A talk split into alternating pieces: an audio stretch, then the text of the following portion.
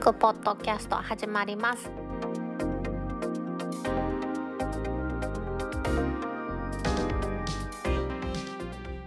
2020年10月23日タックポッドキャスト2第117回目の始まりです。この番組は天王寺アップルクラブの大道とコメントのコーナーからはタックメンバーの北尾姫とお届けします。先週は配信のお休みいただきましてですね1週間空けての第117回となりました。明日はねいよいよ AUJ も大阪が開催されます。AUJ も大阪ねいつも1月そして6月10月のタイミングでやってるんですけども1月は CS6 月は WWDC そしてこの10月は iPhone の発売のタイミングということでやってるんですよね。今年はですね iPhone の発売が遅くなるというような噂がありましたので YouTube で開催ですけれども AJ も大阪をいつもより後ろにずらして10月23日にやりました日本時間の10月14日の午前2時からアップルがオンラインの発表会を行いまして iPhone の新モデルが出てきたっていうところですね。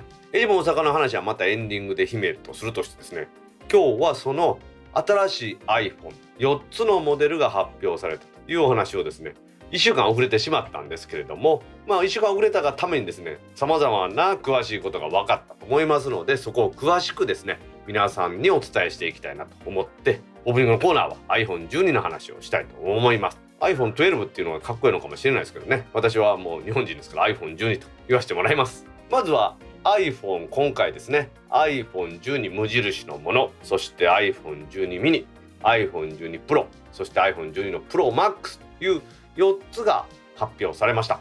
このうちの iPhone12 の無印と12 Pro この2つはもう予約が開始されて10月16日からですね。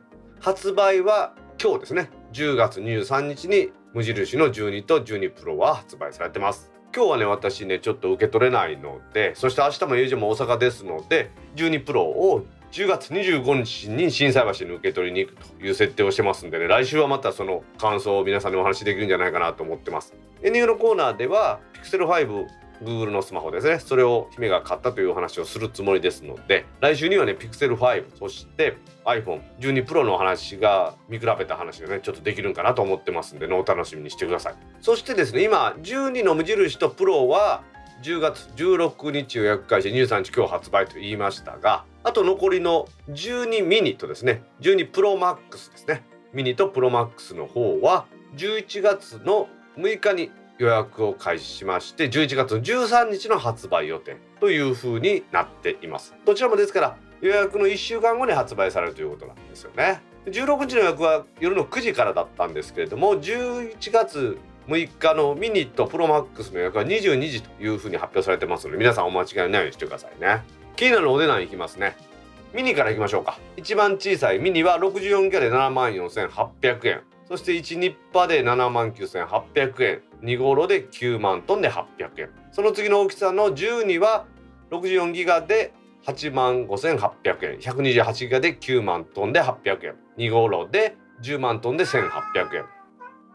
そして私が買いました12プロは1ニッパーで10万トンで6800円2号炉で11万7800円51で13万9800円一番大きいプロマックスは1ニッパーで11万7800円2号炉で12万8800円512で15万トンで800円というところですね。ですので無印とミニは64ギガ128ギガ256ギガ。そしてプロとプロマックスは128ギガ256ギガ512ギガの3モデルずつですね用意されてるということなんでしょうね。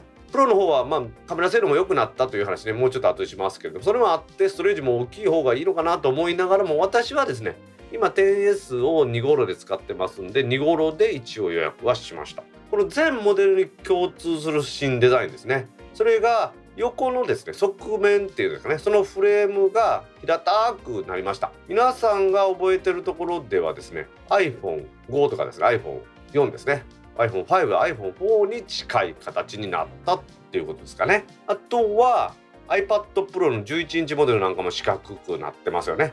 あんな感じで6以降のあの丸かった曲面がある縁ではなくなったと。背面はガラスパネルになっててカメラ部分が正方形の形で盛り上がってると。レンズの数が何個であろうが正方形で盛り上がってるというデザインはそのままですね。11の時もそうやったと思いますけどそのままになってるようなんですよね。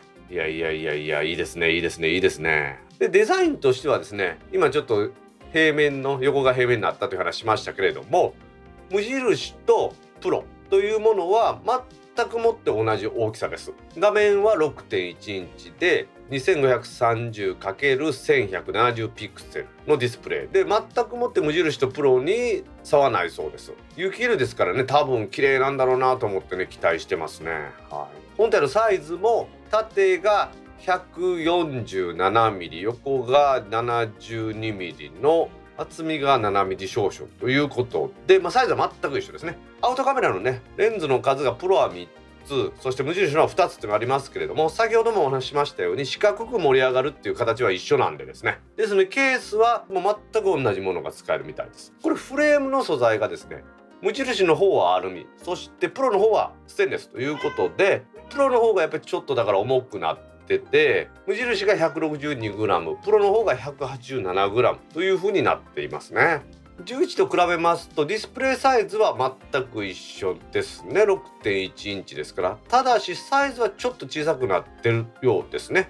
側面がこう平たくなったっていうのが小さくなったところなんでしょうね。そしてこれミニですねミニ。ディスプレイは5.4インチで 2340×1080 ピクセルのディスプレイですね。これを採用しています。4.7インチだった iPhone7 や8それと SE なんかよりもディスプレイはちょっと大きくなってると。しかしながらサイズ性はちょろっと小さくなってるみたい。ですこれは丸みを帯びてないからでしょうね。また平面になってるからだと思うんですよね。最後にプロマックスですね。これはもう皆さん大注目してるみたい。私の周りはみんなプロマックス買うってですね。うちの準レギュラーの柴さんもプロマックス買おうかなって言ってましたんでね。大きいですよ。6.7インチです。表示は 2778×1284 ピクセル。もちろん有機入れです。本体サイズは縦が 161mm で幅が約 78mm 厚さが7.4 11 Pro Max の時と比較しますとディスプレイは11 Pro Max 確か6.5インチだったと思いますんでそれから6.7インチに大型化してますんで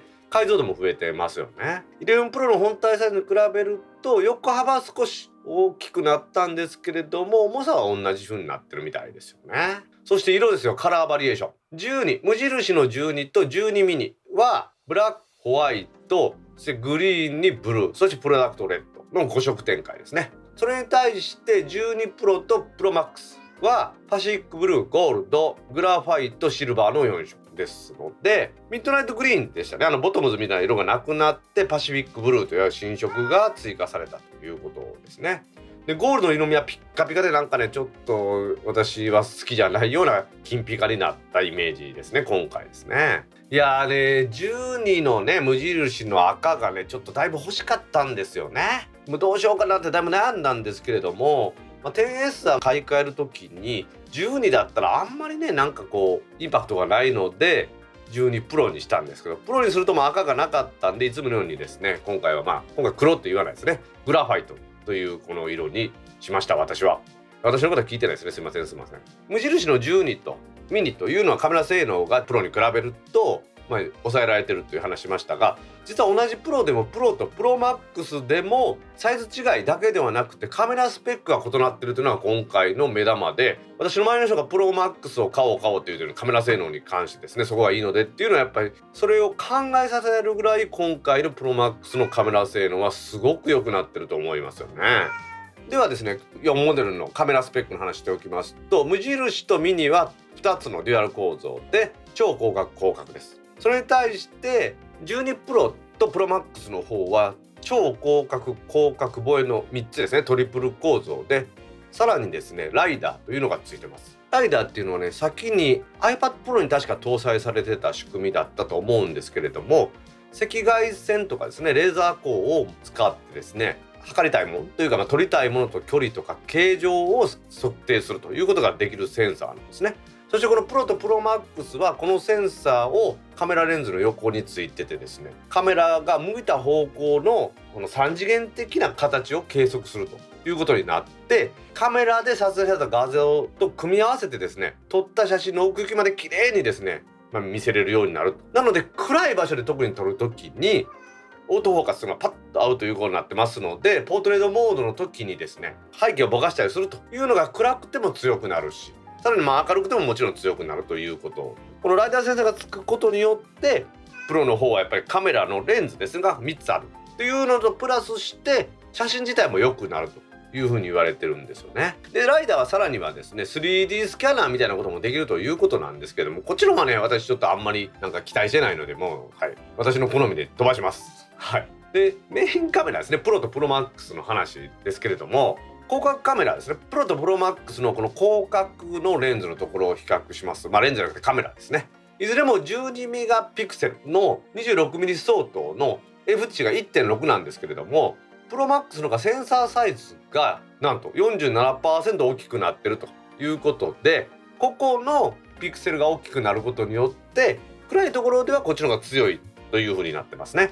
防衛の方は実は全然性能が違ってプロの方は 52mm 相当。で F 値が2.0それに対してプロマックスの方はなんと 65mm ですよ。広角から比べると2.5倍になってます。F 値は2.2ちょっとこっちの暗いんですけど防衛の倍率が高くなってるということなんですよね。でさらにさらにですよ。プロとプロマックスは静止画を撮影する際にローのフォーマットですね。無圧縮のあの非圧縮のローフォーマットで撮影が可能になるということですがこれはどうやら発表されただけでまだ iOS のアップデートが出てからということだそうですね。いや、ちょっとすごくないですか？これやっぱりね、今話したように、ナイトモードで強くなるっていうのは、このライダーっていうのがあるんですけれども、ライダーはそのレーザーっていうんですか？レーダーっていうんですかね？その光で計測するそしてそのものを把握してその写真と合成するということができますんでこれからねそれを使ったアプリなんかも出てきてね高精細な写真とかできんじゃないかなと思ってますね。そしてこの4モデルともですね共通するのにマグセーフマグセーフってほら昔 MacBook なんかにピタッとくっつく充電のあの仕組みと同じ名前なんですけれどもマグセーフっていう新しい規格で非接触の充電器をくっつけることができる。今までも iPhone あれ何以降でしたっけ？7以降やったか8以降やったか忘れたんですけどあれは非接触で地位なんかで充電できましたしね。アップルの規格やったらもっと早いのっていうのありましたけれどもそれがなんかねうまいこといかんかったこと多いんですよ。そのなんてずれたらできないっていうのがあったんですが今回はこの iPhone 側に磁石があってピタッとくっつくようになってですねズレがなくなるんで、まあ、充電がうまくいく。さらにはねベルキンさんですね。いつもお世話になってます。明日の AJ も大阪に出てくれます。ベルキンさんがですねこれを使って iPhone の充電台でピタッと磁石に貼り付いて支えがなくても iPhone が宙に浮いてるみたいに見えるっていうのができますんでね。これも楽しみになってますよね。いいんじゃないですか？この磁石のところセンサーがあってアップルウォッチ使ってる人は分かると思うんですがアップルウォッチを充電するところにピタッとですね非接触でくっつけるとアプローチの表示を変えて時計表示にしたりできるじゃないですか。あんな感じで iPhone としてもマグセーフの充電がしてるかしてないかによってですね iPhone の表示変えるっていうことも可能だそうです。5G の話もあるんですけどね 5G の話はしません。サブロックのみでミリ波は日本では使えないということですからねもうしょうがない、はい、まあまあ 5G のインフラ自体が整えばもっといろいろとね良くなってくるんでしょうけどまだちょっと時期尚早なのかなっていうのが私のイメージですね。もうカメラの話がねすごいですよ。4つともですね無印もミニもプロもプロマックスも1200万画素っていうのは一緒なんです。1200万画素は一緒なんですけれどもその前についているカメラといいますかレンズとかがま全然違ってきてプロはさらにすごいよという感じですね。ちょっとすごいよっていうなんか表現で申し訳ないんですけれども本当に今回すごいなと思いますよね。さらにプロマックスはですねビデオ撮影する際にセンサーシフトの光学式の手ブレ補正があるんですよね。他の3つは光学式の手ブレ補正なんですけれどもこれだからセンサーも動くということですからこれはかなりの手ブレ補正の性能があるんだなと思いますね。いやどうですか皆さん。私も悩みに悩んでね無印の赤を、まあ、諦めてというかをやめてですね12プロにしました。今回の進化は iPhone が4つに増えたっていうのが一番の驚きですしそしてミニ無印プロプロマックスというそれぞれねミニと無印の方はまあお値段めっちゃ高いってわけじゃない。十分高いんですけれどもそして小さいのと普通のサイズ。そして普通のサイズにはプロとさらに大きいプロマックスというのでカメラとかの性能を上げてきたという感じですね。ラムも公表されてないんで実際はどうだかわからないんですがプロとプロマックスの方がラムは6ギガって言われてますんでね。やっぱりその方が動きも速くなるということだと思います。今回の iPhone ね4つ出て皆さん色もたくさん出て迷うと思いますがこの iPhone12 皆さんはどれを買うんでしょうか？見送る方は見送って次の13に期待しましょう。というわけでタックポッドキャスト2第117回始まります。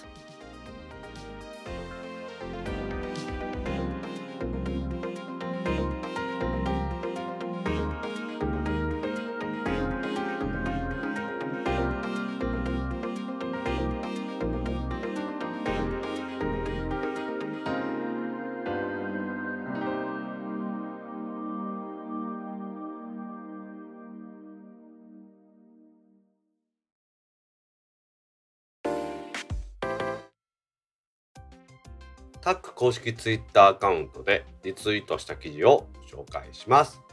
2020年10月19日16時ちょうどにリツイートした記事です。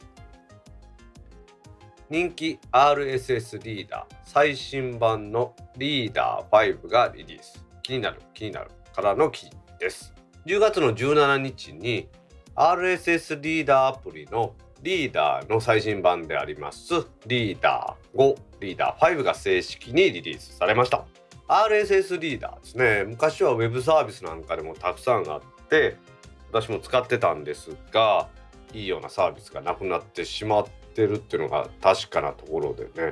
そう言いながらフィードリーとか私今使ってるんですがこうやっていろんな記事をリツイートしてそしてそれを読むっていうのをこの番組でやってますけどそのリツイートしてるのはリーダー。っていうアプリを使って実際にやってます。そしてそこにまとめる RSS としてはフィードリーというのを使ってるんですがこの度ですね iCloud 同期をこのリーダー5からサポートするようになりましたんで全てのフィードと記事が iCloud を使って同期できるようになってます。なのでどんな RSS を読み込むかっていうところも今は私はフィードリーでやってますけどそうじゃなくってリーダー5そのものでいろんなブログだとかそういうの RSS を拾ってきてそしてその RSS 拾ってきたものが iCloud で同期できるということでこのリーダー自体のアカウントなんかで同期できるようになったということなんですよね。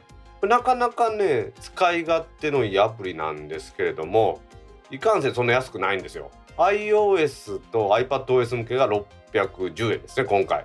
そして MacOS 向けが1220円ちょうど倍なんです。大ではどちらもリーダー5買いましたので合計で1830円ですね。安くないでしょ？このリーダーの面白いなと思うところはついこの間ですよ。リーダーの方はですね無料化されたんですね。で無料化されたらあこれ次新しいの出るぞっていう兆候なんですよ。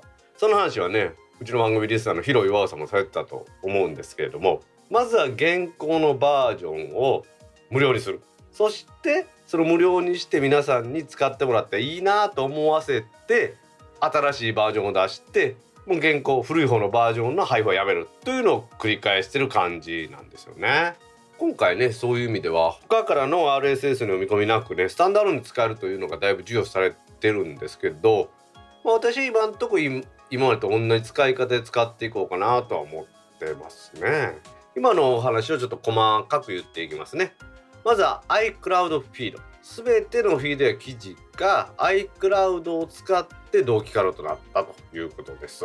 リーダー5自体にですね RSS フィードサービスが内蔵されていて Mac だとか iOS の同じ iCloud のアカウントを使っていると全てのデバイスで記事の読んだ未読とかですねそういうの読んだ読んでないっていうのが同期することが可能だということです。これだからオプションサービスですんで今まで通りリーダーがサポートしてるサードパーティーの私が使ってるようなもの使うことも今までと一緒で可能。そして後で読むサービスも iCloud でできるようになったということですね。他のサードパーティーのサービスを使わなくてもできますと。でウィジット対応。これは iOS 版だけなんですけれどもね。まあ、すぐ iPad 版が対応してくれた私もありがたいなと思っとるんですけれども。またスクロール中に既読マークをつけるということができたんでまあ、それも便利かなと思いますね。一個一個記事を開かなくても既読にできるということです。それも見出し読んだだけでええやと思ったんだったらそれそれでいけると。あとはね、まあ、番外編みたいな感じですけれどもリーダー4までのアイコンね星でかっこよかったんですけど今なんかクラウドマーク iCloud のマークみたいになっちゃってこの雲がダサいっていうんで元の星マークに戻すということもできるようです。様々なね記事やブログなんかを RS フィード履いてるものをですよ集めてみるというのに便利なこの RSS リーダーアプリ。いろんなものが出てるんですが私はこのちょっと有料でそんなに安くないんですがリーダーっていうのをお勧めしています。皆さんも情報収集に欠かせない RSS リーダー。このリーダー5ですね。使ってみてはいかがでしょうか。2010年10月13日5時40分にリツイートした記事です。楽天モバイルが SIM 交換手数料を10月12日から無料化。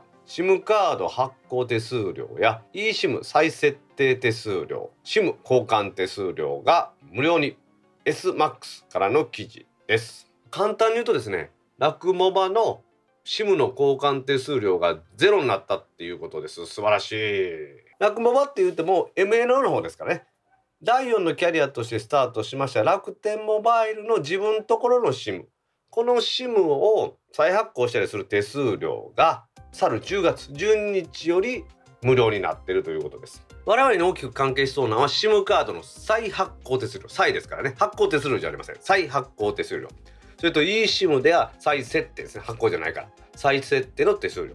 そして SIM の交換手数料。これ全て無料です。みんなそれぞれ3000円税込み3300円だったのが0円。ということでマイ楽天モバイルから申し込むことができるということなんですね。でも初期手数料は事務手数料3000円のままですからまあ、一発目の、まあ、SIM の手数料は取られるみたいな感じで思えばいいのかなとは思ってるんですよね。物理 SIM やったらですね物理 SIM ナノ SIM が1枚あればですよ。iPad でも iPhone でもね好きなところに移動してさせたんですけれども eSIM の場合は端末を動かすということは eSIM の QR コードみたいなやつですね。あれを再設定再発行してもらう必要があってそのたんびに3300円取られとったわけですよ。私は楽天モバイルの物理 SIM これを頼みましてそれを Android に入れて。その Android の中からその SIM を eSIM に変換するというサービスを申し込んで eSIM にして3300円払って iPhone にぶち込んだんですよね。そしてうちの準レギュラータック音楽部長の柴さんはもともと eSIM で申し込んで iPhone に読み込んだんですがちょっと手違いがあって eSIM の再設定再発行申し込んで3300円取られたっていうことになってましたけどね。やしかし素晴らしいタイミングで無料になったと思いますよ。アップルの発表会もありましたし私なんかもそうですが今使ってる iPhone に楽天モバイルを eSIM で入れてるっていう人多いと思うんですね。メインの SIM があってそれプラスしてデータとして落語を使ってる MNO の方の落語を使ってるっていう人が多いと思うんですがほとんどのねそういうマニアっぽい人はですよこの iPhone12 ですねオープニングでね散々長いこと話しましたが iPhone12 シリーズが出ましてまあ、それがプロになるのかミニになるのかですね。プロマックスになるのか無印になるのか知らないですけれどもそれに買い替えて多分ね eSIM 発行するの3000円かかるの嫌だなというふうに思ってたんですよね。私もそう思ってました。しかし今回これでね eSIM の再設定の QR コード発行してもらうのもタダになったんでこれもどんどんやろうと思いますよね。意外とこの eSIM の発行ってその難しくないので私はこの端末向こうの端末ってあっちこっちにやったりしてもいいのかなと思ってますんでね。こういう意味では素晴らしいなと思いますね。実はこの話はうちの天王寺アップルクラブ月1回ですね。毎週第2土曜日に実はオンラインミーティングやってます。そこです10月の10日に開催したオンラインミーティングでですね柴さんが楽天高校こうでねこのままやったらあれですから eSIM の発行手数料無料にしたりするんじゃないですか。そうなったらいいですよねって言うてたらそのなんと2日後にその話が出てきたっていうことで柴さんもしかして予言者じゃないかなと私思ってるんですよね。楽天モバイルは今のところ MNO サービスとしてはアンリミットプランというのがあって2980円本当はかかるんですがそれが1年間使い放題で無料。そしてアンリミット V に切り替わって 5G もですね申し込まなくても使えるということでそちらでも同じく料金は一緒2980円。そしてそちらも1年間無料というふうになってますので今まだ無料の eSIM を使ってる人多いと思うんですよね。だって iPhone ね日本では2枚 SIM デュアル SIM だけでも1枚は物理 SIM1 枚は eSIM ですから。この楽天モバイルですね。毎月ただ。ただし、まあ、加入手数料はかかったんですけれども事務手数料ですね。それだけで使えるということでたくさんの人が申し込んでると思いますんで eSIM の再設定再発行手数料が無料になったっていうのは iPhone12 の機種変ですね。朗報だと思います。楽天でいろいろね問題はあるとかっていう話になってました。うちの番組でもねいろんな問題点をね熱く語ったことありますけども今回の件はこれ手放しに素晴らしいと思います。他のところがよくやってるように期間限定の無料ではありません。楽天はこのままずっと無料にし続けるということですのでねこのままずっと無料が続いてくれたらいいなと思います。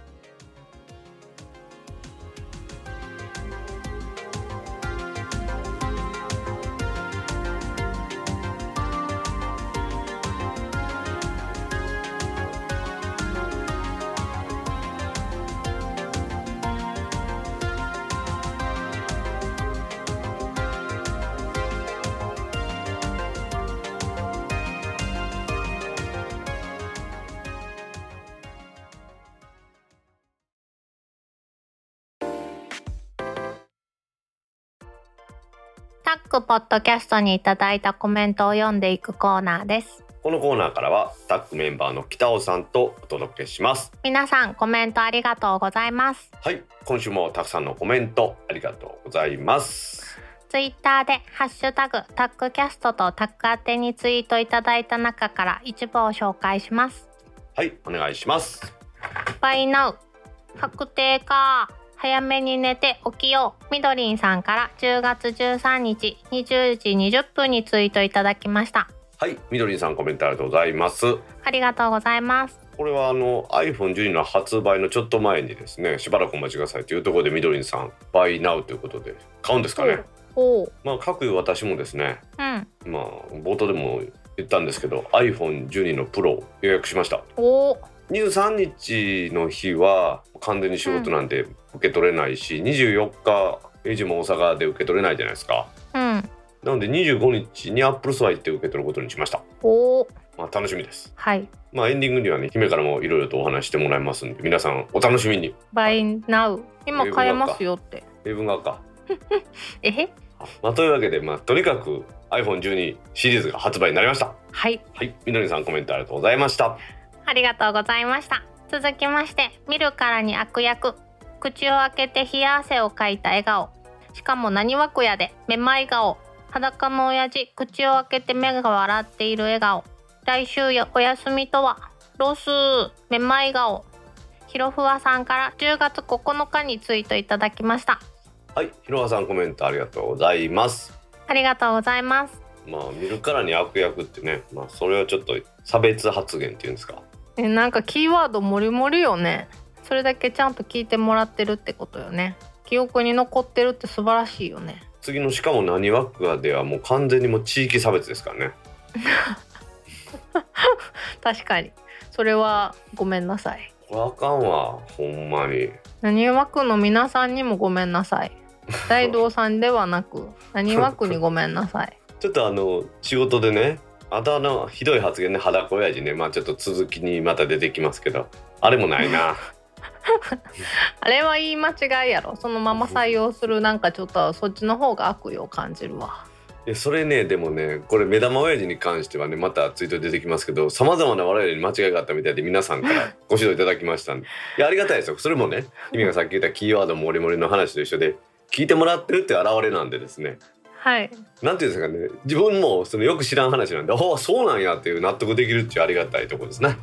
もう本当ありがとうございます、まあ、先週はねお休みいただきましたけど今週ねまた復帰して番組続けてますんでね。ひろわさん本当にこれからも聞いてください。はい。はいひろわさんコメントありがとうございました。ありがとうございました。続きましておや？今週はタックポッドキャスト2はお休みかしら。かのさんから10月9日にツイートいただきました。はいあのさんコメントありがとうございますありがとうございます。そうなんですよ。番組中ではあんまりしっかりと言ってなかったんですけど一週休ませていただきまして本日10月23日エイジも大阪の前日に1週間飛ばした2週間ぶりの配信となりました。ご無沙汰しております。姫は休養十分やろ。はい。わしあのうん。ちびるぐらい仕事忙しくてさ全然休めてないんやけど。なんかね今月ちょっと忙しいよね。みんな忙しいよね多分ね。ううん。ん単純に言うとコロナのしわ寄せで忙しいじゃないですかそうそうそうそう。通常営業のしわ寄せがギュッてきた感じ？それ以外なところで私ちょっと超忙しいのとそのそれがかぶってるんでですね。うん。どないなっとんねんっていう感じですよ。厳しいんでですね。部下の労働時間は4週間で何時間を超えないとかあるじゃないですか。1ヶ月の労働時間。うん。あんなんで厳しく言われるんですけど私の労働時間に関しては誰も何も言わない。それまそれまでは大道さんが守られとったからね。今度は守る番ちゃう？いや全然守られてなかったねわしらの頃。なんか猛烈社員じゃないけど昔はなんか時間外で働くのは当たり前やったやん。そんな時間時代は終わってん。だから昭和の人とかおじさんとかおばさんとか言われんねん。すいません。なんかすいません。ええよ。かのさんの代わりにええよ。はい。というわけでガナさんコメントありがとうございました。ありがとうございました続きまして裸の親父が運転しながらちょいちょい脳内リフレインされてつらい。ニンニクドサーのラーメン描写でよだれがドバー。来週はお休みか。2週期後プラスさんから10月9日にツイートいただきました。はい。プラスさんコメントありがとうございます。ありがとうございます。ほら裸の親父は運転しながらニヤッとしてしまうみたい。でもこれ突っ込ま突っ込まれんかったら全然気づいてないからね未だにちょっと何があかんかったかなって考えるもん。名前は目玉親父なんですよ。えでも普通普通のキーワードやん裸の親父って。裸の親父はでもやばいやろ。ちょっと捕まるで警察に。でもお風呂上がりはみんな裸の親父やで。大道さんもお風呂上がりは裸の親父やで。お風呂の中でも裸の親父やで。お風呂の中では裸やけど私お風呂上がりはちゃんとバスローブ着て出てくんねいらんわそんな情報。いやなんで？なんで？むしろ全然いらんわ。いやいやちょっと待って。じゃああなたがそう言ったからそれに対してこうですよ。正しい情報を与えただけでしょ？私に落ち度は何もありませんよ。でも裸の親父には変わりないやろ？いやバスローブつけてる。言ってるバスローブって？バスローブなん？バスタオル巻いてるんじゃなくて？いやバスローブですよ。バスタオルじゃないです私は。へえバスローブ好きなんですよ私。へえ結構今週の中でいらん情報のナンバー3ぐらいに入る。ナンバーワンでなくてよかったわ。ありがとうございます。ニンニクラーメンですよ。はい。ニンニクラーメン食べたいな。ニンニクラーメン食べたいね、まあ、全然最近あれやからな。わしが仕事忙しいのもあるけど姫も忙しいから全くもって私の誘い全部断ってるもんね。本当になんかね今いろいろ重なっとるよね。わしもう15連敗ぐらいしてんで今 プラスさん2週聞いてもらったんでしょうかね。はい。今週からはね編集ソフトも RX7 から8になって、まあ、アイゾトープさんね RX7 とか8の作られてるエジモーズが明日出てもらいますんでね。はい。ぜひ皆さんにも聞いてもらいたいなと思います。はい。それではプラスさんコメントありがとうございました。ありがとうございました続きまして目玉の親父の名の通り親父の目玉ですよ。笑い。親父は溶けて目玉だけになっちゃったちなみに鬼太郎の目は生まれた時石墓でぶつけて潰れちゃったんじゃなかったかな。慶太郎あと成田さんから10月10日8時3分にツイートいただきました。はいもう一丁いきましょはい目玉親父は鬼太郎の左目とちゃうんです。ネオさんから10月10日にツイートいただけました。うはい慶太郎さんネオさんコメントありがとうございます。ありがとうございます。思い込みやったわ。だってさタイミングよくさ左目ないやん、左目の中にでも入ることはできんじゃないの？おー。あなんとか言うてることわかるでしょ？うん。え体どうすんのじゃあ？それわかるそれわかるもうそういうことを聞いたらまたあれですよ鬼太郎好きの人からこう鬼太郎ループに入りますよこれ でもちょっとさ近いやん。え関西と鳥取県でちょっと近いやん、ああ水木しげる道路があるとこね、うん、まあちなみに水木しげるロードやけどね。ま道路ちゃうしね。あ 道路。いいやないか日本語で言うても英語で言うても。ちょっともわもわするやん。目玉の親父っていうのはそのあれなんですね。親父というそのなんかこうなんていうのこの呼びかけじゃなくて本当に北のお父さんなんですね。うん、うん、ちょっと衝撃やったわ。私も検索してみた。あねお父さんの体がいろいろなくなって目玉だけが残ってるということなんですね、うん。これどうやら。で出会うまでに結構紆余曲折あったみたいよね。えどういうこ鬼太郎ああかんってこれあんまり言い過ぎるとまたループに入っていくやつやろとあそうかそうか。ごめんごめん。じゃあまあこの辺にしとこうか、まあ、つまりだから、ネオさんが言ってるように鬼太郎の左目ではなく左目に入ったりすることはの部分に入ったりするけど実はあの目玉親父というのは鬼太郎のお父さんで一緒に行動してるということなんですね、ねえ。うん、びっくりしちゃった。ちょっと勉強になりましたね。はい。水木しげるさんもね妖怪についてのなんか本とか本っちゅうの漫画っちゅうのいっぱい書かれてるらしいですもんね。あー。だから好きなんでしょうね妖怪が。私はネズミ男を見るたびに佐竹さんを思い出すよ。佐竹さんネズミ男っぽいな。ぽいわ。笑い方とかさ。ぽいわ確かにほんまやわ。ネズミ男では今度ね着せてあのエイジモ大阪の受付してもらいますので佐竹さんに。皆さんご期待ください。はい。というわけで慶太郎さんネオさんコメントありがとうございました。ありがとうございました。続きまして遅ればせながらタッグキャスト第115回拝聴。アップルウォッチソロループ系の話。中の人はこの手のサイズが微妙に合わないことが多いので手を出せません。本体こと返却からバンドのみになったのは幸いでしたがまあ普通そうだよなと思わないではなくゆっくりもばっていってねさんから10月8日にツイートいただきました。はいぐまさんコメントありがとうございます。ありがとうございますこれアップローチのソロループってあのこう何？継ぎ目がなくて伸ばしてこうパカッとはめるやつあるじゃないですか。ああれのサイズが合わんかった時に本体ごと交換ってなってたんですけど、ーうん。本体ごとこう交換返却するんじゃなくてバンドのみになったのは幸いって書いてますけどまあさ当たり前やなって生駒さん言ってるんですよ、おー。そりゃそうやろって話ねアップローチの梱包って姫見たことある？ない。紙包みみたいな箱に入ってるんですよ。パッと開くね、その中にウォッチの箱と厚さは違うけど大きさが一緒のバンドの箱が別々で入ってるんですよ。箱イン箱ってこと？まあその箱というか包みというかそういう感じなんですけどうん。もともとその中に入ってるのが別々の箱なんですよね本体とバンドは、うんうんうんうん。ほんだらわしなんでこれ全部返せ言うんやろと思ったけどやっぱりバンドだけになりましたね、うーうんん、トラブルが多い理由っていうのがその継ぎ目がないから詰めたりできないんですよね、あやっぱりアップルストア行ってちゃんと一回サイズ合わせてるのがいいんでしょうね。あー。あそういうことか。私あれあれさ自由自在に手のひらにこう密着するんだと思ってたらある程度サイズがあるってことそうですね。なんや10サイズあったはずですね確か。結構細やかにある。まあ女性のね腕とほら男性の腕全然違うじゃないですかやっぱり。うん。姫なんかもね手首だけは細いもんね。だけって強調せんでもいいんちゃう？あごめん首も細いの。ソロループの話やで。そうですねソロループの話ですね。はい。まあ、そういうわけでソロループ合わなくても皆さん交換できるんでね。まあでもやっぱりアップルストアで測るのがいいですよ。私も出たら、まあ、もうちょっと落ち着いたらっていう意味ですけどちょっと測りに行こうかなと思ってますんで。それはでもサイズ感は全然変わらないんでしょ。だから一回買ったらそのサイズを覚えてたら、ずっとそのそれで合ってるってことでしょうね。もうよっぽど太ったり痩せたりせん限りは大丈夫なんでしょうね、そっかそういう問題もあるのか、まあ、そういう問題もありますね。どうしてもね。うん。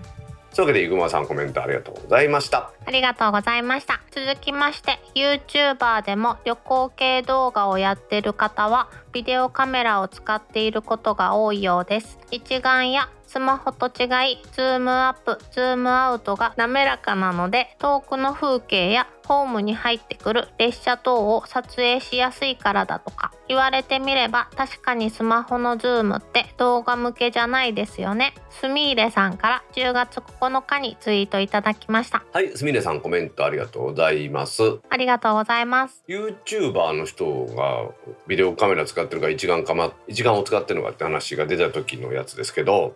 うん、まあそれでもビデオカメラはね最近新しい製品出てないですよって姫とやったじゃないですかニュースで、うん、うん、うん、まあ最後でやっぱり使ってる人はおるんですね。うん。うん。今回のね iPhone12 の ProMax が出るっていうのでもそうですけどまあスマホの動画性能もすごいでしょ今うん。まあ私もよくわからんけど運動会でもやっぱりスマホで撮ってるしなんか記録係とかっていうのなんか学校とか最近あるでしょ？お父さんお母さんなんかの係で PTA みたいなやつでねうん。そんなんでもなんかもうスマホで撮るって言ってましたようちの部下は。へえ。ビデオカメラとか GoPro とかそんなんでやったらええんちゃう？言ったらいやもう他のもん持っていくちっちゃくても大きくても他のもん持っていくっていうのが面倒くさいんでしょうね。確かに。うん、準備してそれを忘れず持っていくというよりはもうスマホでやった方がええっていうことでえ、大道さん動画撮ったりする？私はまあ短いの例えば10秒15秒 TikTok じゃないですけどねあれ感じで猫がほら寝てるところとかああ。ちょっと遊んだりする。るところっていうのは撮りますけどその長い動画っていうんですか？そういうのは撮らんですね昔はねハードディスクビデオカメラとかで、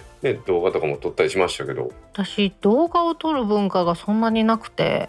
でもなんかみんなで何かをした時とかどこかに行った時ってうん大概誰か動画を共有してくれるのね。バーベキューとか行ったりしたらですよ。うん。なんかみんなやってるとこ「いい」とか言って撮ったりよくするじゃないですか。うん、あんなんで確かに動画撮る人っていつも一緒ですね。私は撮らないですね。あーいるよねいるよね。なんか今飲んでます的ななんかこうぐるっと一周で撮る人とかね。でもやっぱりその動画もわざわざビデオカメラを持っていくっていう時代ではないでしょうね確かにね。なのでこう内蔵ストレージが大きいスマホですか iPhone でも512がありますからね今ねうんうんうん。ねえそうなんや。そうなんですよだからそんなに内蔵ストレージはいらないとクラウドに上げるタイプなんでうん。ですけど確かに動画を撮るんやったらいるわなっていうふうにちょっと思いましたね。はあ。まあ、わ私が撮るってことはないですよ撮る人にはやっぱ大きい内蔵ストレージがいるんやなと思いましたね。うん確かに。うん、SD カードとかでね撮ってたビデオカメラも、まあ、最近はねビデオカメラの SD カードに保存したりっていう時代ですからやっぱりそういう意味では iPhone ね SD カードが付けれないですから内蔵ストレージ大きいのしてどっかに転送するっていうことなんでしょうね。はあなるほど。我々は動画は撮りませんが動画を撮る YouTuber の方でもビデオカメラが使ってるというのよく分かりました。はい。すみれさんコメントありがとうございました。ありがとうございました。続きまして、コロナが収まったら、リアル augm 大阪に行きたいですね。ニンニクラーメンやら、お好み焼き原産など、2年前は大阪に行った時には行けなかったところに食べに行きたいです。イクラムさんから10月10日にツイートいただきました。はい、いくらさんコメントありがとうございます。ありがとうございます。まあ、ぜひニンニクラーメン行きましょう。はい。お好み焼き原産に行った後すぐニンニクラーメン行けるからね、アクセス抜群だよね。姫はそのよく言うじゃないですかニンニクラーメン食べたいって。うん。私は源さん行ったらもう大体もうお腹いっぱいでニンニクラーメンはもうもうええかなと思うんですよ。でも食べてるやん。結果食べてるやん。行ったら食いますわな。行ったらね。うん。でお腹いっぱいやからもう無理って言いながら、うんラーメンだけではなくビールも頼むやん。ビールはまあデフォルトじゃないですか。ビールってめっちゃお腹張るやん。いやちょっとまあ何言ってるかわかんないですね。何？私のパクったん今。パクったわけじゃないですけど本当にそう思ったんで今言いました。なんかよくそういうじゃない炭酸飲んだらお腹張るとかよく言うじゃないですか。うん。ハイボールにしろビールにしろそんな思わないですね。まあ、焼酎飲んでも何飲んでも水分でお腹いっぱいになるっていうのは分かりますけど特に炭酸だからお腹いっぱいになるっていうのはなんかあんまり感じないですね。そっか。そうだね。私なんかビールだけお腹が張るイメージなんだけど、うんよくよく考えたら私ハイボール飲んでるから同じ現象が起こってるんだね。そうそうそうそうですよそうですよその通りなん。やろビールイコールお腹膨れるっていうイメージじゃない？色かな？私家でも結局ほとんどソーダ飲んでるんですよね。うんおお酒だけじゃなくて朝起きてその喉乾いて水とか飲むじゃないですか普通水分取るでしょ？うんうんあれも私はソーダなんですよ。えでも大道さんが逆流性食道炎じゃなかった？そうです。逆流性食道炎です。えだったらさ炭酸飲む時飲み込まれへんくない？全くそんなことありません。偽物やんそれ。で私だから全く自覚症状なくって、うん。胃カメラしたら「ああ逆流性食道炎で炎症ありますね」って「なんか胸焼けとかするとかなんかありますか?」言われるじゃないですか「全然ありません」って「ああじゃあいいです」って言われる何？感覚がもう年寄りなんかな。おい。私はなんかあの、時々すごい強炭酸とかあ、うん、入れへんっていう時ある。いやそれだからさっきのビールのさお腹いっぱいにならへんと一緒で特にないですね。へえ。そうだよよね。締めに一い一番最後に飲むのビールだったりするもんね。まあそう。私基本的にはあの最後は外で飲んでも家帰って飲まずに寝るような時は外でビール生ビールとか飲むでしょ最後にうん。家帰って元気な時は家でビール飲んで寝ますから、へえ。まあ、最初と最後はビールで。あはい。まあそれもまたどうでもいい情報は持ってるやろ。もう3本埋まったなと思って。そういうわけでイグランさんコメントありがとうございました。ありがとうございました。続きましていつも車で聞いてるタックキャストが部屋に遊びに来てくれたみたいな感覚で嬉しいプラスさんから10月12日8時36分にツイートいただきました。はいブラさんコメントありがとうございます。ありがとうございます。これは Amazon エコーでですね Apple Podcast の再生ができるようになったんですよ。へえなのでそのね今ねこれちょっと発言するとうちのエコーが喋り出すんでもうその言わないですけど まあ、ね、大変なんですよ。うちあの今私がおるリビングとそのダイニングにもあるからどっちも反応したりするともう大変なんでですね 音声コマンドで再生できるようになったんですよ。へまあでもあのうちのタックポッドキャストは TAC ポッドキャストって言わなあかんのですけどうんうんうんうん。そういえば再生してくれました。私も実際やってみました。へえ電気屋ウォーカーさんの方が有利ですよね。電気屋ウォーカーで出ますからね。ほう。有利って。自分で名前つけたやんプラスさんはねいつも車で聞いてる移動中に聞いてんの家でも聞いてくれるってありがたいじゃないですか。ねしかも部屋に遊びに来てくれたみたいな感覚ってこれすごい嬉しい表現じゃない、うん、なんやったら私と姫で遊びに行きますよ。何出てくるかな？焼肉できるかな、炭火で焼肉できるかな？ビールとてっちりがいいな。えー、今私焼肉って言ったよね、いやてっちりがええってまあ季節的にね。てっちりと焼肉？嫌やどっちかでいい。じゃあテッサだけ？テッサ好きやろ？うん。テッサうまいよな。あの大人食べするよね。基本大人食べだよね。いらっしゃるてっぴをこう中に挟んでさ。てっぴって何？皮のあのいびき？うんあれでこの前黒門で買いに行って安うてうまかったでもうちょっとボキャブラリーないの？安うてうまかったね。いやそれはうまいだろうよ。大阪人から安うてうまいって言われたらこれ一番の褒め言葉ですよ。乏しいわ。まあそういうわけでねプラスさんあのてっちりよろしくお願いします。楽しみにしてます。はい。プラスさんコメントありがとうございました。ありがとうございました。続きまして最近割と即時に聞いていたのでタックのない週末は寂しい。iPhone12 の予約に関してキャリアの契約プランの動きや MVNO の検証まで待って告知などタックが最も得意とする分野のニュースが聞けないのは残念。あ11月のプロマックスの待機だからずるいけど10月の人柱の皆さんの検証を待ちます。秀則さんゴーさんから10月16日3時47分にツイートいただきました。はいひでのりさんコメントありがとうございます。ありがとうございます。ひでのりさん長距離移動の時にね貯めてよく聞くっていうのをやっていただいたんですけど最近は割と即時というかその週に聞いていただいてたみたいですね。うん確かにさ先週と言ったらこの番組的には取り上げないといけないニュースだったよね。まあ、まあそれはまあ今日のオープニングとニュースでやったんでまあもう許してくださいよ。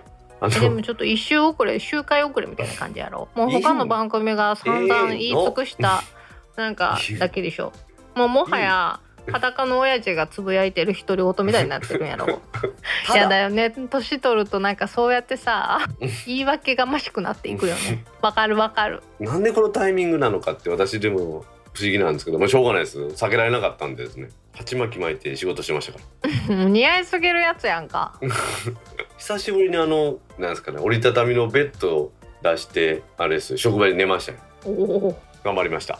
頑張ったね。まあ今週ちょっと落ち着いたんでね皆さんにお声をお届けできて嬉しいですよ。はい。うちの得意のねまた分野の MVNO とかの情報っていうのまたやっていきますんでひろりさん楽しみにしてくださいはい。今週の姫も声はいつも可愛いですからね姫は。ありがとう取ってつけてくれて。えどうですけどわしもいつも言うたら姫あの声はもう最高。本当にポッドキャスト界の宝ですよ。う んちょっといろんな人のポッドキャスターに謝って。あらゆるポッドキャスターに謝って。いえ本当ポッドキャスト界の宝ですよ。喋り方とかそのそんなんプロとか比べたらそれは負けてるとこあるかもしれないけど可愛さでは私はナンバーワンだと思ってますありがとうございます。まあそういうわけでひとりさんコメントありがとうございました。ありがとうございました。今週のコメントは以上です。皆さんコメントありがとうございました。当番組宛てのコメントは Apple ポッドキャストアプリのレビュー Facebook ページへのコメントタック公式ブログへのコメント Twitter のメンションハッシュタグシャープタックキャストなどでお待ちしてます。お待ちしてます。皆さんコメントありがとうございました。ありがとうございました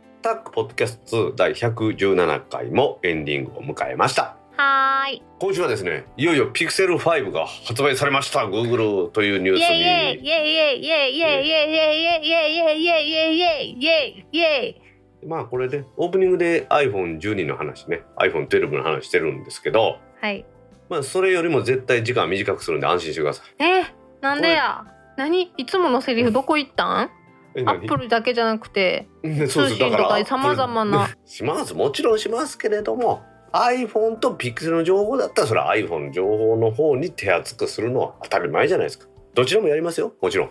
えなんかちょっと納得いけへんねんけど。なんでなんで待って待って待って待って待って。落ち着け落ち着け落ち着け 落ち着け。ピクセル5発売の情報エンディングという生まれたらうちの番組でオープニングの次に重要なところに持ってきてるんですよ。えでも最初じゃないやろ？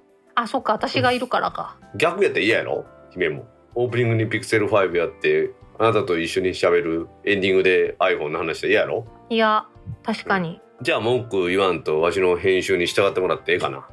え文句言ったって勝手に編集するやんか。いや待て待て待て待てちょっとピクセル5の話にしようよ早く あもうピクセル5本体の話はどんどん減っていくな早く。してひろふさんからコメントいただいてましてはい Google 製スマートフォン最新モデル Pixel 5開封外観レビューっていうのをねリツイートされて姫は買うのでしょうか、っていうことでしたけどもうこれが買いました。15日の買いました。かぶるな。かぶるな。このツイートは15日の19時33分ですから多分この時は姫ん家に1回配達されたけど姫が不在で不在票が入ってた時間ぐらいじゃないですか。そうなのそうなの。そうなのよ。ねというわけでひろはさんに私から姫はもうすでに買っては配達中って聞いてますって送っときましたよ。はい、はい。そうです。IT メディアからのニュースで最先端をやめた Pixel 5でも手に馴染む Pixel 4ユーザーが使ってみて感じたことという記事から取り上げていきたいと思います。はい。この Pixel 4をずっと使われてた筆者の方が Pixel 5の第一印象ということでいろいろ書かれてるんですがはい。手に馴染む食感とサイズ重さってことで。何こう触り心地は変わったんですか？なんだろうね、ちょっと紙っぽいの。あーあなんか手の油吸われる感じ？何何何？いやーなんだろうな、うん。金属っぽくないんだよね触り心地が。うー。んなんだろうあの iPhone のあの箱みたいな感じ？へえそのなんかこの記事にはですねうんちょっとザザザした感じでより滑りにくくてなんとなく温かい感じがしますって書かれてるんですよ。あそうそうそうそうそう滑りにくいしあったかいつあのなんか金属のちょっと冷たい感じがないんだよねいいですね。あの質感すごい気持ちいい落としにくくなるわけでいいなと思ってですね。私のためにあるような感じせえへん？あなたは何しても落とせん。例えば飲みに行って手を上でバン落としたりしてるのよう見るからさ。うんこれはこの番組を通じてさ流動デザインの松葉さんにうん。ピクセル5用のこのバンパー作ってくれって言うた方がいいんじゃない？バンパー欲しい。うん。でしょ？なのでこれちょっと作ってもらわなあかんですね。私の iPhone12 のプロはもう出しますってホームページも書いてあったんで。えー、ピクセルは？ピクセルは？ピクセルは売れ具合によるんじゃない？そのそれは向こうも商売ですから。ね全国でまあ100個しか売れへんとかやったらちょっと出しにくいでしょうからね。でも100個のうち私が10個買ったらどうする？それそれは100個のうち10個買ってるのってもう総出荷数は100個なわけでしょ。変わらないわけでしょ。なので私はダメだと思います。意外と賢かったね。そうやねちょっとちょ牛デザインさんにいろんなメールアドレス使ってリクエストのメールかけ。えー、だって200個ぐらいアカウント作らなあかんってことやろ？2300個とわかったわかった。俺も協力したの。もうちょっともうちょっとジーンズのろうや。あなるほど。かこの番組でそれを募って、うなんどうする？1000通ぐらいこうリクエスト来たから松葉さん作ってくれてさ。な1000通でいけるかな？で100個しか売れへんかったら怒るやろ。ちょっととりあえずさ 何通、う何何件ぐらい要望があったら作ってくれるか調査から始めよう。で調査してそのあれ通数を送るっていうのはそれはおかしいから。ごめん。じゃあピクセル5の話に戻していいですか？はい。今回ねうん。リバース充電っていうのができるらしいですよ。これねまだ試してないんだよね。今もこの収録で使ってる AirPods Pro なんかもちろん充電できるでしょうしうん。うまくいけば iPhone ポチってやったらやってもらえるってことでしょ？その機能を全然理解してないの。姫自体は今すでにあれでしょ？あの USB-C じゃなくて置くだけの充電器使ってるでしょ？うん。時々使っとる。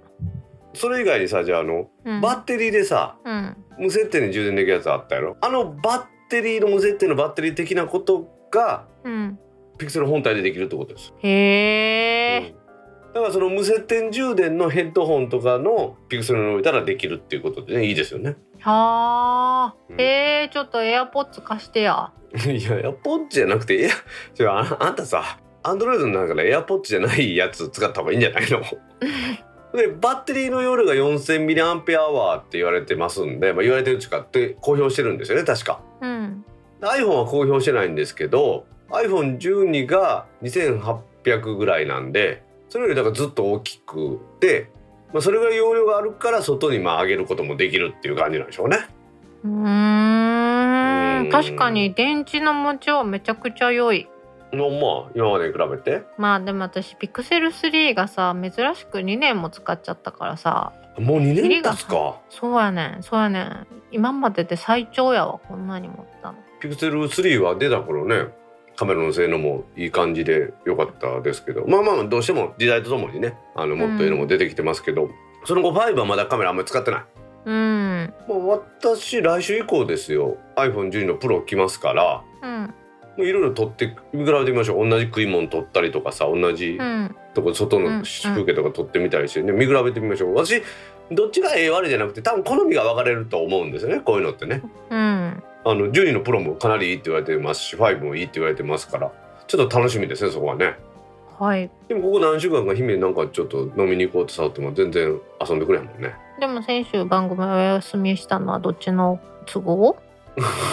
私の都合でございますどっちもどっちだよね そうかな。あまあなんかなんかええように言い込まれてるけどまあわかりました。はい。えっと今回の Pixel 5の認証は顔認証はないんですよね。ないない3はあったんでしたっけ？3ないよそうか。4が確か顔認証やったんですよね。4情報がそんなにないんだよねああそうか。私 4, うん4はね顔認証やったんです。だから4は後ろにあの指を置くとこないんですよ。へえ姫が持ってる3も後ろに指を置いて認証でしょ？うんでこの5もまた後ろに指を置いて認証になったんですけど4は iPhone と一緒で顔認証やったんですね。へえちょっと待て待て待てなんでわしがピクセルの解説しやなあかんねん。なんか私が説明するより大道さんの方がいいやん。あなんかありがとうございます。ラムが8ギガもあるっていうねことですから。8ギガもあったらやっぱりいいでしょうね。早いでしょうね。何やっても、うん。ん。iPhone12 Pro は6ギガって話みたいですからまあそれに比べてだから多いですしいいとこついてきますね Google はね。はい。ピクセル3いらんのやったらちょうだいよ。バッキバキやで そっかバッキバキやったな。バッキバキやで。文字も読まれへんで。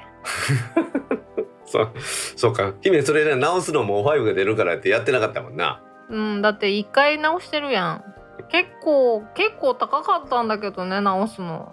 3万ぐらい。へえいくらやったかな。まあまあしたと思有機 EL になってからねどうしても今までパネルはほらみんな液晶やったから液晶やったら高くても2万円ぐらい。安いのやったらうん。7,8,000円でね、直せたけどやっぱり有機 EL 自体がまだ高いっていうところが大きいんでしょうね。ううん。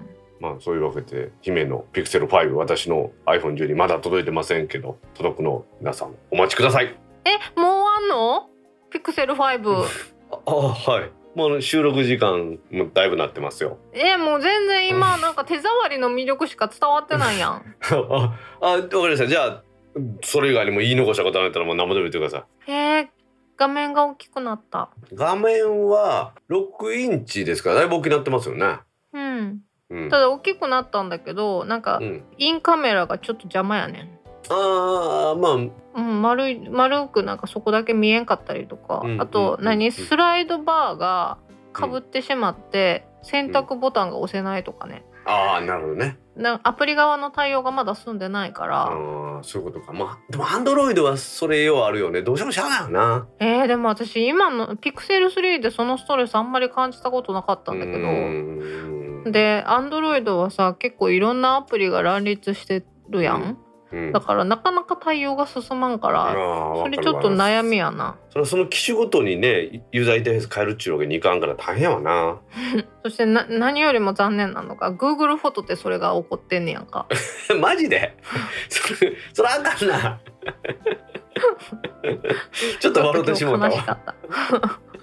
ちょっと悲しかったわでもねピクセルならピクセルやったらあれでしょものすごいアカウントの移行っていうんですかそれも簡単なんでしょ、もうね、うんあの本当にログインするだけで終わったあとなんかもう、Google アカウントにねうん、w i f i 環境さえあれば勝手に全部やってくれた、まあまあまあそれは iPhone でも iCloud でできますけどやっぱりその Google はその Google アカウントってやっぱ強いですよねうん、いや Google かん Google 系のログインさログイン使ってるの結構多いやん、サービスで、うんうんまあ多いですね。だからもう超絶楽だった、各いう私も iPhone 使ってますけど、うん、iPad でも Mac でもですよ。例えば写真は Google フォトやしうん。メールも結局 Gmail じゃないですか。うん。でこうやって姫とね今 Google ドライブの中の Google ドキュメントですしやっぱ Google サービスばっかり使ってるんですよね、ほうほうほうほう、うん、やほっぱその時にやっぱりその Google Google Android でやったらああ便利やなっていうのがあったありましたんでう、うん、そこはやっぱり Google のこのネットでのサービスっていうんですかねオンラインでのサービスっていうのはやっぱり素晴らしいものがあるんでそれをハードウェアでもねその最大限にこう使いこなせたらいいなと思いますね。はい。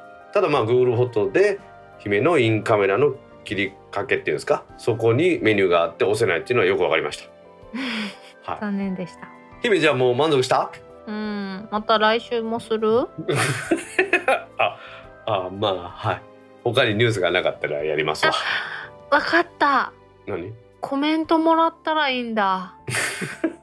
これカットしたろ。コメント質問とかコメントもらったら私がピクセル5について語れると思いますお待ちしてます、これ天王寺アップルクラブですからね。えでも通信の話とか MVMO の話とかマイネオとか言うよ ミネオじゃなくてマイネオやで まあわかりました。まあもしもコメントが来るようなことがあればお届けしますがコメントを選んでいるのは私です。あのご不明点があれば何なりとお申し付けください まあそういうわけで皆さん Pixel 5 iPhone12 ですね同じように発売されましたんでお好きな方を皆さんお使いください。ピクセルいいよ最後に明日いよいよ AJ も大阪です。はい。今回の AJ も大阪ですね。大井先生のお話がまだちょっと題目は決まってないんですが大井先生はもちろん新しい iPhone のお話をしてくれます。はい。はい、まあそれ楽しみでしょ？うん。明日のゲストベンダーさんのお話ちょっと一度しといていいですか？はい。はい。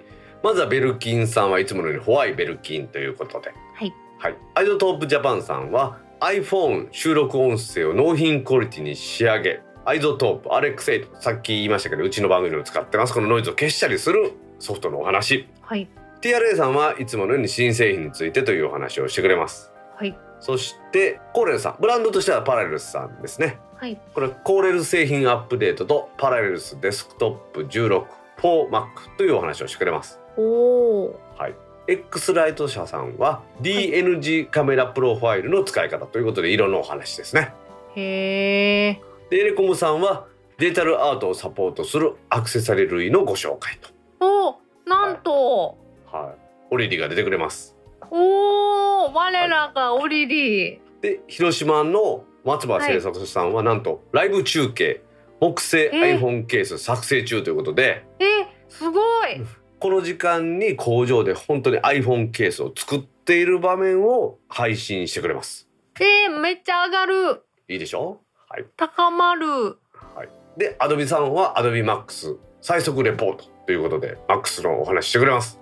あーいやすごいね今回もりもりだねそして冒頭にも言いましたが魚井先生のお話もたっぷりとありますんでね皆さんお楽しみにしてください。明日ね YouTube でお会いしましょう。私も顔出しで出ますんで。はい魚井先生のお話が聞けるのはもう今は AJ も大阪だけですからね。はいというわけで皆さん明日 YouTube チャンネルでお会いしましょう。はいそれではタックポッドキャスト2第117回を終了します。はーい次回のタックポッドキャスト2第118回は来週10月30日の金曜日に配信する予定です。はいそれでは皆さん来週も聞いてくださいね。